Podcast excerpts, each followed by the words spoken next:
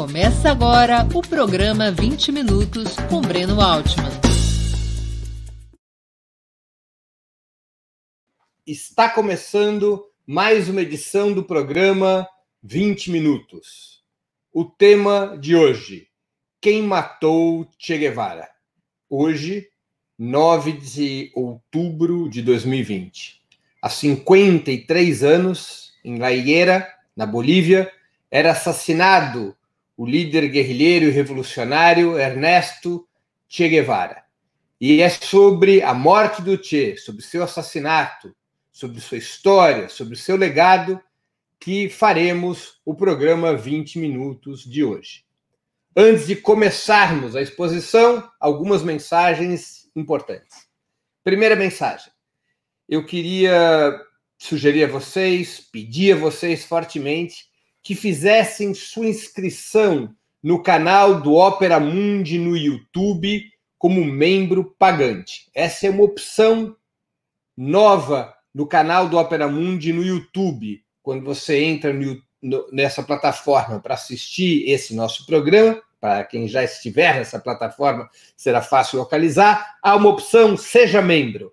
Ao clicar nessa opção Seja Membro, aparecerá um cardápio de programas, de planos de pagamentos mensais. Este pagamento mensal, essa uh, possibilidade de se tornar membro pagante ajuda muito o Opera Mundi, ajuda na sustentação e no desenvolvimento do nosso canal. Também existe a opção de ser membro não pagante, simplesmente se inscrevendo no canal. E em qualquer das duas hipóteses, não esqueça de ativar o sininho. Ativado o sininho, vocês serão avisados todas as vezes que novos programas, nossos ou de nossos parceiros, forem ao ar. Ativar o sininho é muito importante. Portanto, para aumentar a audiência do canal do Opera Mundi no YouTube. Nosso canal já tem 106 mil inscritos, inscritos não pagantes. O número de inscritos pagantes é bastante menor. Nós começamos a ter essa opção muito recentemente. Queremos rapidamente chegar a 200 mil inscritos e aumentar muito o número de membros pagantes, porque, como eu já disse, isso é fundamental para o financiamento de Opera Mundi. Segunda mensagem eu queria pedir a vocês também que fizessem uh, uma assinatura solidária de Ópera Mundi. assinatura solidária é um pequeno valor mensal que nossos espectadores e leitores pagam para que possamos ter os recursos necessários à sustentação e ao desenvolvimento de um jornalismo independente, responsável, de qualidade. Vocês poderão obter informações sobre a assinatura solidária e realizá-la agora mesmo no endereço que está na tela, www.operamundi.com.br barra apoio. Eu vou repetir, www.operamundi.com.br barra apoio. Terceira e última mensagem. Como vocês sabem, depois da exposição, eu responderei a perguntas que venham a ser feitas por nós, pelos nossos espectadores e espectadoras. Vocês poderão escrever essas questões na área de bate-papos do YouTube ou do Facebook e a produção do programa me enviará essas demandas. É, na medida dos meus conhecimentos e do tempo, eu tentarei responder a todas essas questões que eventualmente chegarem aos meus olhos. As perguntas são importantes para detalhar certos aspectos da exposição, para esclarecer, para ajudar a construir o programa 20 minutos. Vamos ao trabalho. Quem matou Che Guevara? Como eu lembrei no início do programa, no dia 9 de outubro de 1967, era assassinado em La Higuera, na Bolívia, Ernesto Che Guevara, que tinha sido capturado na véspera, no dia 8 de outubro, depois de meses combatendo na Bolívia, chefiando um, uma estrutura guerrilheira sob a sigla Exército de Libertação Nacional, ELN. Cercada, enfraquecida essa estrutura guerrilheira, Che Guevara foi aprisionado e levado para uma escola desterrada em La Higuera. Na manhã do dia 9 de outubro, o presidente boliviano René Barrientos, com medo de que um julgamento público de Che Guevara provocasse mobilizações. Basta um pouco sem querer entregar Che Guevara aos americanos, como queria a CIA, ele dá uma ordem para que Che Guevara fosse executado e que fosse simulada sua morte como uma queda em combate. Um sargento de 27 anos chamado Mário Teran se voluntaria para a tarefa de assassinar Che Guevara com vários tiros em seu corpo, de tal maneira que ficasse simulado um tiroteio. E assim o fez. Che Guevara morreria por volta da uma da tarde do dia 9 de outubro de 1967.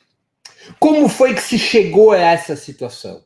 É o caso de resgatarmos essa história para compreendermos o processo e os mecanismos de decisão que levaram ao assassinato de Che Guevara.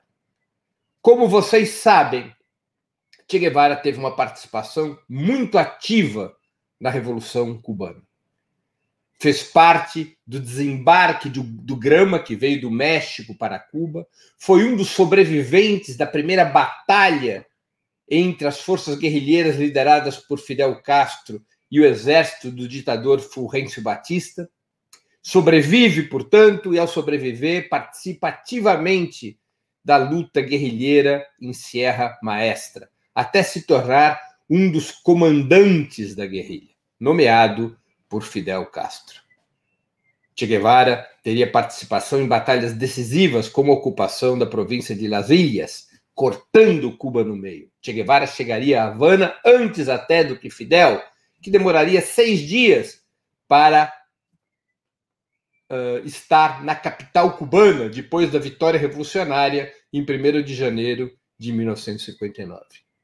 Che Guevara seria elogiado não apenas por Fidel, mas até mesmo por seus inimigos como um brilhante soldado, como um brilhante comandante capaz de operações táticas criativas e audaciosas. Seria também muito elogiado por sua coragem na luta guerrilheira embora sofresse de uma asma muito profunda.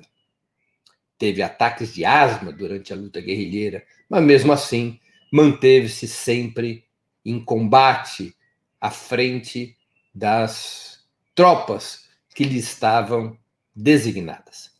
Depois da vitória revolucionária, Che Guevara desempenhou muitas funções no governo cubano. Che Guevara foi responsável durante alguns meses por La Cabanha, o presídio onde ficaram detidos alguns dos piores criminosos de guerra vinculados a Fulgêncio Batista. A ele, Che Guevara, coube uh, responder a determinadas apelações, a determinados recursos que esses criminosos de guerra faziam contra suas condenações. Che Guevara organiza o processo judicial revolucionário que levaria ao fuzilamento de algumas centenas desses criminosos Uh, repetindo um pouco o que foi o julgamento de Nuremberg contra os nazistas em 45.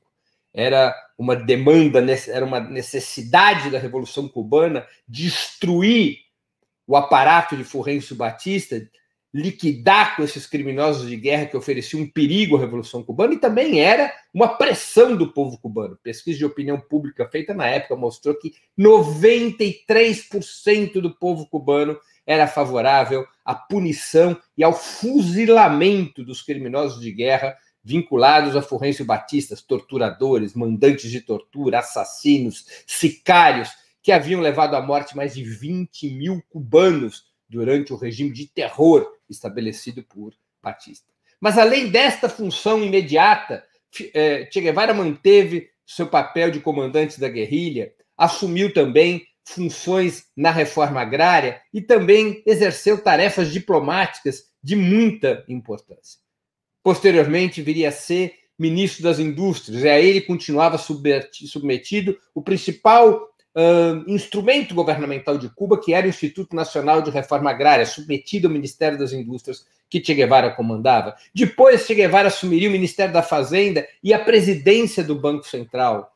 Conta-se uma piada, uma anedota sobre a nomeação de Che Guevara para o Ministério da Fazenda, no momento em que a economia cubana pós-revolucionária vivia uma situação delicada. Conta-se que Che Guevara, diante de tantas tarefas, ele estava sonolento, cansado, no meio de uma reunião do Comando Revolucionário, e Fidel Castro faz uma pergunta. Eh, che Guevara entende a pergunta: quem aqui é comunista? E Che Guevara diz: eu.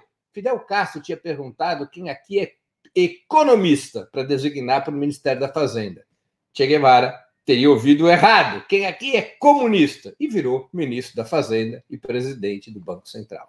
Verdadeiro ou não, anedota, mostra como a revolução tinha que improvisar e como Che Guevara teve um papel decisivo em várias das tarefas importantes da Revolução Cubana nos seus primeiros anos, incluindo a vitoriosa campanha de alfabetização. Então, Che teve a ver com a reforma agrária, com o Ministério da Fazenda, com o Banco Central, além de manter suas responsabilidades como comando guerrilheiro. No comando guerrilheiro. Uh, por volta de 1965, em função da situação internacional, Che começa a discutir com Fidel uma nova tarefa. Che Guevara acreditava que na África e também na América Latina estavam amadurecendo as condições de uma ofensiva revolucionária de natureza anticolonial e antiimperialista na periferia do sistema. E achava decisivo que Cuba contribuísse para construir para forjar uma força revolucionária internacionalista que colaborasse com esses processos. Che considerava decisivo esse passo para enfrentar o imperialismo, inclusive para romper o isolamento a que Cuba estava submetido já sob o bloqueio dos Estados Unidos. Che Guevara se candidatava para assumir essa tarefa, até por não ser cubano, por ser argentino de, de nascimento. E, portanto, poderia assumir essa tarefa sem que formalmente essa empreitada estivesse vinculada ao governo cubano, o que poderia eventualmente trazer problemas diplomáticos para o país governado por Fidel Castro. Fidel se convence dos argumentos de Che Guevara e o libera das suas tarefas internas, dando-lhe condições para organizar esta empreitada, primeiro na África, no Congo, e depois, como veremos, na Bolívia. Ao contrário do que dizem alguns detratores da Revolução Cubana, ao contrário de certas fake news sobre a Revolução Cubana e sobre Fidel, jamais houve qualquer contradição entre Fidel e Che sobre a ida do revolucionário argentino para a África e depois para a Bolívia. Ao contrário, Fidel apoia a iniciativa de Che e tenta garantir as máximas condições de segurança para o revolucionário argentino.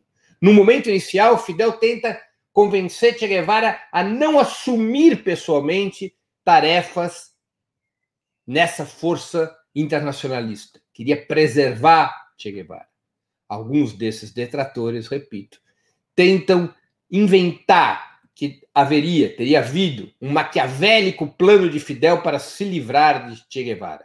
Todas as principais biografias de Che Guevara desmentem essa tese absurda, inventada por autores e agitadores da direita, no sentido de eh, desgastar, de desmoralizar a Revolução Cubana e a Fidel Castro, de confundir as, a esquerda mundo afora.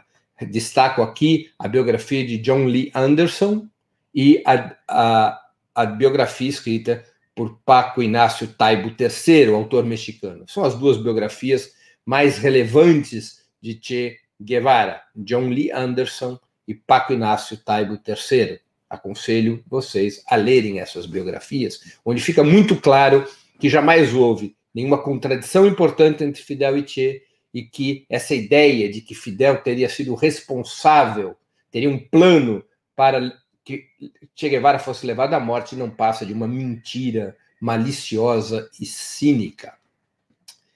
No Congo, Che Guevara encontraria muitas dificuldades. A ideia de construir uma força revolucionária com os aliados do presidente deposto Patrick Lumumba, uh, aliando-se a, a Kabila, ela não funciona. Ele, apesar de ter tentado construir essa força-tarefa revolucionária com apoio de aproximadamente 100 combatentes cubanos de origem afro-cubanos, eh, apesar desses seus esforços, a missão fracassa. A missão fracassa no Congo. Che Guevara não se sentia plenamente à vontade eh, naquele território, conhecia pouco da evolução da situação política e militar no local e decide recuar essa força-tarefa para a América Latina. E essa força-tarefa se concentra na Bolívia.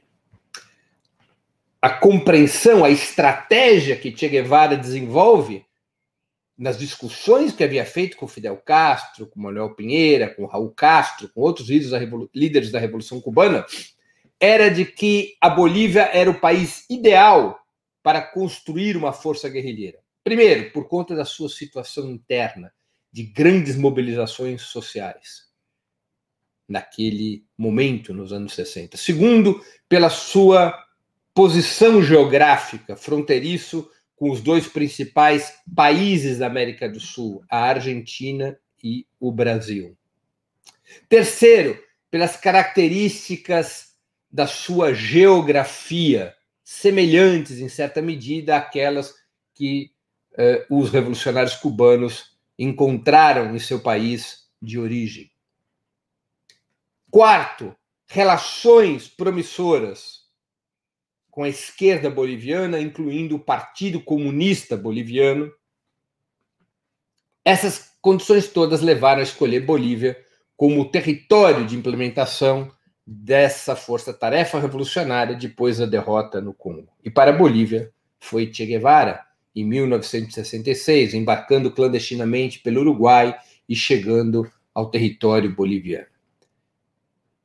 O Che organizaria uma força guerrilheira sob a sigla de ELN, os helenos, como eram chamados, Exército de Libertação Nacional, a qual eu já me referi. No entanto, as condições eram muito mais desfavoráveis do que Che Guevara imaginara. Em primeiro lugar, o Partido Comunista Boliviano não dá o suporte prometido. O Partido Comunista Boliviano tinha um pé na institucionalidade, outro pé fora, e adota uma posição bastante recuada em relação ao projeto guerrilheiro. Considerou que os riscos que o partido poderia correr eram muito grandes e que não valia a pena o Partido Comunista Boliviano se envolver na empreitada de Che Guevara. As promessas feitas pelos comunistas não foram cumpridas e Che Guevara começa a viver um processo de isolamento de, de dificuldades em construir as necessárias condições políticas e logísticas para o avanço da luta guerrilheira. Segundo, Che Guevara imaginava um apoio mais amplo e generoso por parte do campesinato boliviano, como havia ocorrido durante a Revolução Cubana por parte dos trabalhadores do campo naquele país. Mas na Bolívia a situação era bastante diferente os camponeses se dividiam, havia a questão indígena, havia uma desconfiança natural do campesinato em relação a um exército guerrilheiro que não, que não era uh, que não possuía vínculos naturais, vínculos originais com o campesinato. Havia muitas contradições entre os camponeses, e isso foi criando áreas de atrito entre grupos de camponeses que apoiavam guerrilha e outros que eram contrários, e a direita boliviana, através do exército, através de grupos paramilitares, começa a comprar certos camponeses que estavam em contradição com a guerrilha. E esses camponeses comprados pelo Estado boliviano ajudariam a localizar Che Guevara e seus companheiros serviria, serviriam como verdadeiros desbravadores da região em favor da contra a revolução em função, de, em, em, função, em colaboração com o Estado boliviano, com as Forças Armadas. Terceiro, Che Guevara imaginava estar enfrentando apenas o exército boliviano. Não tinha informações sólidas de que a situação era muito diferente. Naquele momento, o exército boliviano já contava com o apoio aberto dos Estados Unidos. Os Estados Unidos já cooperavam diretamente na modernização das suas armadas bolivianas, inclusive mandando um destacamento Rangers para Bolívia, para treinar eh, especialistas do destacamento Rangers para treinar o exército boliviano, para criar uma tropa especial antiguerrilheira na Bolívia, e, ao mesmo tempo, os Estados Unidos colocaram a CIA a serviço da caça contra Che Guevara. Portanto, o inimigo que estava sendo enfrentado era muito mais poderoso do que imaginava Che Guevara. Nessas condições, a força guerrilheira teve enormes dificuldades de se sustentar em combate. Não tinha as condições logísticas necessárias, incluindo as de alimentação. Tinha que se mover demasiadamente pelo território, e isso provocava não apenas exaustão, como dificuldades de consolidar uma base logística. E nessas circunstâncias, o exército boliviano, com assessoria da CIA, incluindo um exilado de origem cubana, Félix Rodrigues, nessas circunstâncias, com auxílio da CIA, sempre bom reiterar, a guerrilha é localizada, cercada e abatida, até que Che Guevara fosse preso no dia 8 de outubro de 1967. Os americanos queriam levá-lo para o Panamá para submetê-lo a um fortíssimo interrogatório. Os bolivianos consideravam que isso seria muito ruim para a imagem do país e não aceitaram. Tampouco quiseram, como eu já me referi no início da exposição, tampouco quiseram submeter o Che a um julgamento. Consideravam que isso poderia servir para desatar uma forte mobilização dentro da Bolívia. Nessas circunstâncias, o presidente boliviano ordena sua, sua execução, que ocorreria no dia 9 de outubro. Vários oficiais da inteligência americana e boliviana tiveram contato com o Che entre o 8 e o 9 de outubro. O Che Guevara estava ferido ele é preso no dia 8 de outubro, ferido, e é levado para La Higuera nessas circunstâncias. Che Guevara reage como um valente o tempo todo, diante de tentativas eh, de humilhação por parte de seus carrascos, reagia e reagia muitas vezes com a violência, impondo respeito frente a seus uh, carrascos. Che Guevara se recusava a responder a qualquer interrogatório. Che Guevara havia se comportado desde o dia 8 de outubro, quando foi preso, com muita firmeza. Ele é preso reconhecendo sua identidade. Eu sou Che Guevara. Vale para vocês mais vivo do que morto, o que o impede de ser executado no dia 8. E durante o dia 9, até seu assassinato, a uma da tarde, assim ele se comportaria. Houve uma professora que recebe permissão de visitá-lo, ao de ver ao Che. E escreveria depois que jamais iria se esquecer dos olhos de Che Guevara, que a olhavam com firmeza, com simpatia e sempre muito atentos, com muita tranquilidade, embora o Che já soubesse que sua sorte estava lançada, que ele seria executado pelos soldados de René Barrentos, pelos soldados do exército boliviano, em cumplicidade com a CIA. E assim iria ocorrer. O sargento Mário Teran o abate com vários tiros. São famosas as fotos tiradas para comprovar o assassinato de Che Guevara, a morte de Che Guevara. Em uma delas, ele está estendido na escola de La Higuera, sobre um, um, um banco de concreto. numa foto que lembra muito a Jesus Cristo. Muitos têm essa recordação ao ver essa foto. O corpo de Che Guevara jamais seria entregue a Cuba. Não seria entregue a Cuba imediatamente, perdão. Nem seria enterrado em lugar conhecido.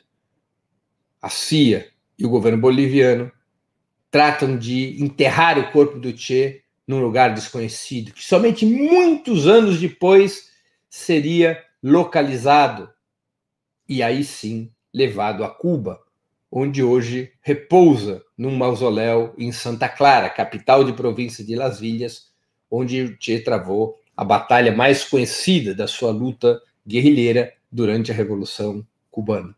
Demoraria mais de, mais de 30 anos para que o corpo de Che Guevara retornasse a Cuba. Foi localizado é, por um trabalho de pesquisa que envolveu é, arqueólogos, técnicos argentinos e várias equipes é, científicas para poder pesquisar no solo, apesar das, a, a, partir de informações dadas pelos camponeses, onde poderia estar o corpo do Che Guevara. Che Guevara vai se transformando numa lenda política e revolucionária pela sua vida e pela maneira como foi morto pelo exército boliviano e pela CIA.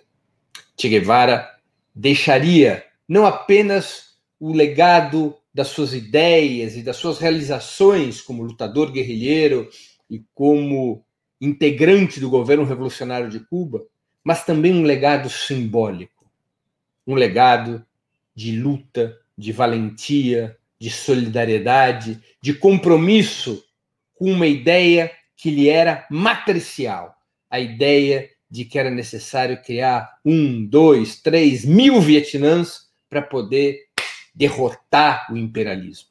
E não o fazia apenas como uma declaração teórica, mas com seu próprio envolvimento pessoal, ainda que isso lhe custasse a vida, como de fato ocorreu. Encerro aqui a exposição Quem Matou Che Guevara. Há perguntas aqui que eu vou é, destacar. De Pedro Henrique. Breno, houve uma contribuição teórica considerável do Che? Tem indicações de trabalho dele? É, o Che teve uma contribuição muito importante sobre a teoria da guerra de guerrilhas. Embora ela possa ser debatida nos seus prós e nos seus contras, ele desenvolveu é, um, uma teoria sobre a guerra de guerrilhas a partir da sua própria experiência e dos seus estudos. Aqui no Brasil, Pedro Henrique, isso foi editado como um livro. Deixa eu aqui, já vou te localizar. A gente está com um pouquinho de tempo, me permite. É, o livro no Brasil para te dar os dados. Ele, se não me engano, chama Guerra de Guerrilhas. Eu acho que você pode encontrar em PDF. É, se você não encontrar em PDF, você pode achar. É, Chama-se A Guerra de Guerrilhas, de Che Guevara. Você pode achar no site Estante Virtual ou pode buscá-lo em PDF. Eu acho que ele está gratuitamente é, ofertado via internet, por PDF. De toda maneira, se você comprar pelo site da Estante Virtual, sai apenas R$ 11,90. A Guerra de Guerrilha de Ernesto Che Guevara. É, o Che também teve uma participação muito importante nas discussões econômicas sobre a construção do socialismo em Cuba.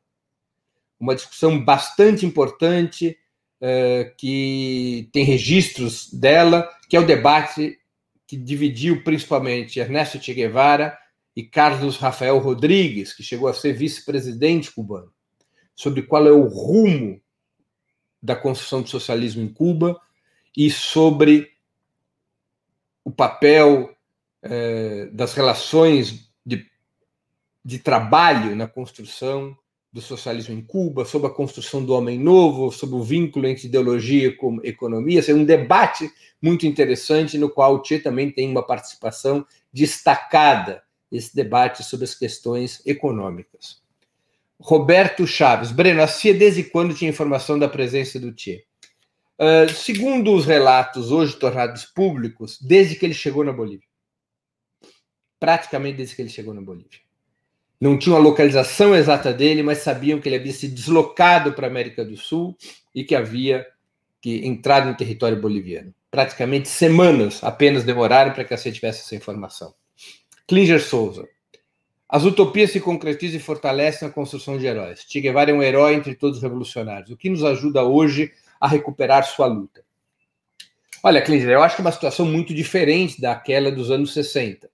No entanto, penso como você, quer dizer, uma figura simbólica como Che Guevara tem um forte peso pedagógico para que as novas gerações entendam o papel da luta revolucionária, entendam o papel da luta antiimperialista, entendam o papel de, da organização coletiva, entendam que só é possível mudar as condições nefastas do mundo de hoje, da América Latina de hoje, com muita luta, com luta coletiva, com muita solidariedade internacional, com muita abnegação, com muito estudo, com muita organização. Portanto, a vida do Che Guevara ele é um instrumento de pedagogia. Não se trata de repetir o que fez o Che Guevara, as coisas certas ou erradas que fez o Che Guevara do ponto de vista de estratégia revolucionária, mas de considerar sua trajetória como algo importantíssimo para a emulação da luta revolucionária. No Brasil, nós temos pouca tradição de valorizar essas biografias. Todo militante, toda militante de esquerda, todo simpatizante, todo ativista devia conhecer mais a vida do Che, de Fidel, de Ho Chi Minh, de Luiz Carlos Prestes, de Carlos Marighella, não para repetir o que eles fizeram, porque cada realidade é distinta uma da outra, mas para compreender a importância da luta revolucionária, a importância da luta das ideias, a importância da história na construção de um pensamento político atual. Trabalhamos pouco com isso. Deveríamos fazê-lo muito mais, os partidos de esquerda deveriam se dedicar muito mais a isso. Pedro Henrique. Breno, pode comentar um pouco sobre a influência do exemplo cubano para as lutas guerrilheiras na América Latina? Temos casos importantes no Brasil da ditadura de 1964. Olha, Pedro Henrique, é... claro, Cuba teve uma importância decisiva em toda a América Latina com a sua vitória.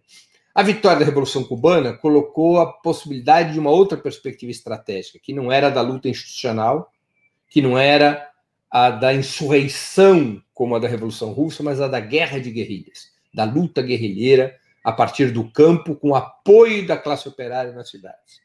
E este modelo levou ao surgimento de muitas organizações eh, simpatizantes desse pensamento por toda a América Latina, incluindo no Brasil. No Brasil, vários grupos aderiram a essa tese, embora cada qual com sua interpretação distinta.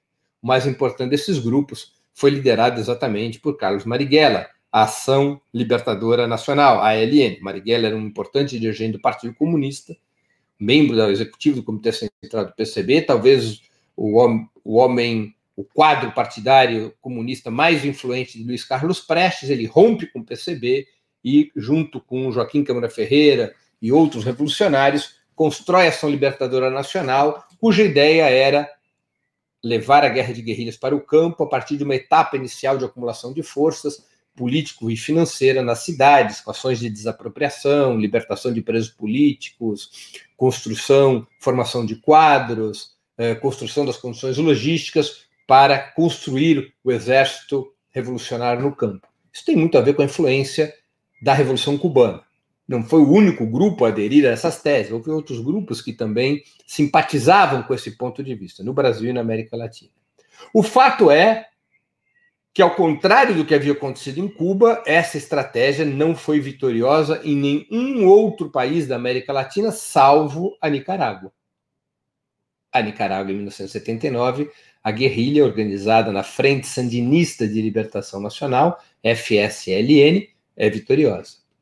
Há uma situação de relativo equilíbrio e pacto uh, em El Salvador, com a Frente Farabundo Martí de Libertação Nacional. As duas experiências foram inspiradas pela Revolução Cubana. Também temos a situação colombiana, onde o surgimento de organizações de guerrilha tem a ver com a situação interna, claro, mas também houve inspiração da Revolução Cubana, o surgimento das FARC, das Forças Armadas Revolucionárias da Colômbia, e o surgimento do ELN na Colômbia, Exército de Libertação Nacional, que até se apropria do nome utilizado por Che Guevara na Bolívia. Nenhuma dessas experiências, além dessas três experiências, uma vitoriosa que é a Nicarágua e outras duas de relativo equilíbrio, embora não tenham sido vitoriosas, as guerrilhas no El Salvador e também na Colômbia, nos demais países houve um sucesso, houve uma derrota dessa estratégia que leva os cubanos a alterarem sua orientação política em relação à América Latina a partir dos anos 80, anos 90, quando também a União Soviética entra em crise e viria a deixar de existir. É, Tim Urbinati, meu amigo Tim Urbinati, é um prazer, uma questão sua. Che seria um Trotsky na metodologia na condição da Revolução Cubana? Eu não acho, não, Tim. Eu acho até o contrário. É, o Che, embora tivesse essa, uma, fosse uma figura é, de aparência heterodoxa, ele era, do ponto de vista do pensamento político, junto com Raul, dos mais vinculados ao pensamento marxista, dos mais, vinculado a, dos mais vinculados à tradição comunista. Ele tinha um pensamento crítico, ele não era um seguidor é, acrítico da Revolução Russa e da construção do socialismo na União Soviética, mas não havia qualquer tipo de parentesco ideológico entre ele e o trotskismo. É? Então, eu não faria essa comparação. Na verdade, a Revolução Cubana ela é em seu todo algo original. Então, eu acho que o Che a gente já consegue comparar com o Che mesmo. Por isso, talvez ele seja uma figura tão emblemática, exatamente por sua originalidade, como figuras tal qual o próprio Fidel Castro, ou Lenin, ou Mao Tse Tung, ou uh, Ho Chi Minh, por exemplo. Ângelo Antônio. Altman, qual a sua análise da contribuição para o debate sobre o título de Michel Levy, O Pensamento de Che Guevara? Eu não entendi bem a pergunta. É, eu, eu, considero o texto do Michel Levy um pensamento, um livro bem interessante. Então, imagino que você esteja perguntando qual é a, a minha análise sobre a contribuição de Michel Levy neste, com esse livro. Eu acho que é um livro bem interessante, vale a pena ser lido. Uh, é um, um, uma compreensão é, bastante rica sobre a discussão do pensamento do Che. Eu considero que é uma colaboração importante, é, valorizo bastante. Cláudia Gabardo. Breno, na sua opinião, por que o Che saiu do governo cubano? Havia divergência com Fidel? Como eu já disse, Cláudia, não tinha divergência com Fidel. O Che considerava que deveria ser construída uma força-tarefa vinculada à solidariedade internacional no momento, nos anos 60, em que o imperialismo vivia uma forte crise né, que havia sinais de crise imperialista, particularmente em função das dificuldades que os americanos enfrentavam no Vietnã, das lutas pelos direitos civis e as rebeliões negras dentro do seu próprio país, por conta das lutas na América Latina e assim por diante. Ele considerava que estava se abrindo um ciclo revolucionário nos países da periferia do sistema capitalista e que era necessário contribuir com as forças anticoloniais, as forças antiimperialistas, e que Cuba deveria fazê-lo, tanto por solidariedade internacionalista, quanto para sair do próprio isolamento no qual os Estados Unidos tentava colocá-la. Né? Então, nesta lógica, é que Che Guevara se propõe a conduzir essa força internacionalista e se alista para comandá-la. Fidel Castro eh, vai, concorda com a ideia da construção da força e tenta demover o Che de assumir diretamente essa função, mas acaba sendo convencido pelo próprio entusiasmo do Che com essa tarefa, pela experiência do Che na Revolução Cubana e por, pelo fato de que não havia nenhum outro quadro tão qualificado para essa tarefa, a não ser o próprio Che ou Fidel Castro. Mas Fidel Castro governava o país. Então, eh, não há divergências importantes entre Fidel e Che em relação a isso, há uma harmonia de posições em relação a essa questão, e o governo cubano, na medida das suas possibilidades e um pouco além, forneceram as condições de apoio tanto no Congo quanto na Bolívia. Manuel Gilson Gonçalves de Souza. Breno, o Brasil de hoje é carente de grandes revolucionários? Bom, vou responder que sim. É carente de grandes revolucionários. Os grandes revolucionários surgem em ciclo histórico, eles não são criados em laboratórios. Quando você está num período longo de refluxo das lutas de massa, é menos provável que emerjam no seio da juventude grandes revolucionários. Isso vai acontecer quando as massas se põem em movimento. É? Fidel Castro, já que nós estávamos falando da revolução, já que estamos, já que estamos falando da revolução cubana, ele emerge, ele emerge por conta de um ciclo de lutas de, de resistência contra a ditadura de Batista. Ele se destaca nesse processo. Ele não é um riso num velório, ele não é um raio no céu azul. Ele é produto de um ciclo de lutas. Como Luiz Carlos Prestes foi produto de um ciclo de lutas aqui com o tenentismo, ou Lula, das lutas operárias dos anos 70. Não é? É, são processos históricos. Então, o refluxo estratégico do movimento socialista mundial, depois do fim da União Soviética, ele trouxe como uma das consequências a forte queda é, de intensidade na formação de revolucionários no mundo inteiro e também no Brasil. Por fim, Morfeu Oliveira. Se puder, fale sobre Camilo Cienfuegos. Camilo Cienfuegos foi também um importante líder revolucionário em Cuba. Camilo Cienfuegos tem uma morte precoce, eh, acidental, e compunha, junto com Raul, com Fidel, com Che, o núcleo dos revolucionários mais conhecidos, mais reconhecidos. Eu vou aproveitar a tua pergunta, Morfeu, para eventualmente preparar um 20 minutos de história sobre Camilo Cienfuegos. É uma boa dica. Pessoal, encerro assim o programa 20 Minutos História de hoje, cujo tema foi Quem Matou Che Guevara. Para assistir novamente esse programa e a outras edições dos programas 20 Minutos, se inscreva no canal do Opera Mundi no YouTube. Curta e compartilhe nossos vídeos, deixe seus comentários. O jornalismo de Opera Mundi é mantido com o seu apoio. Faça uma assinatura solidária em www.operamundi.com.br. Com um pequeno valor mensal, você nos ajuda no desenvolvimento de um jornalismo independente e de qualidade. Obrigado pela audiência e até